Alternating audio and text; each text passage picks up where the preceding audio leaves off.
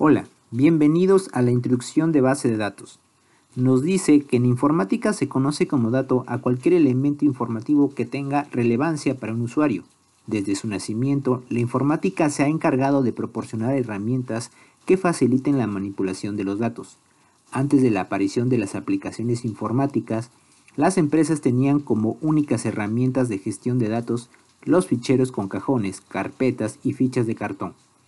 En este proceso manual, el tiempo requerido para manipular esos datos era enorme, pero la propia informática ha adoptado sus herramientas para que los elementos que el usuario utiliza en cuanto a manejo de datos se parezca a los manuales.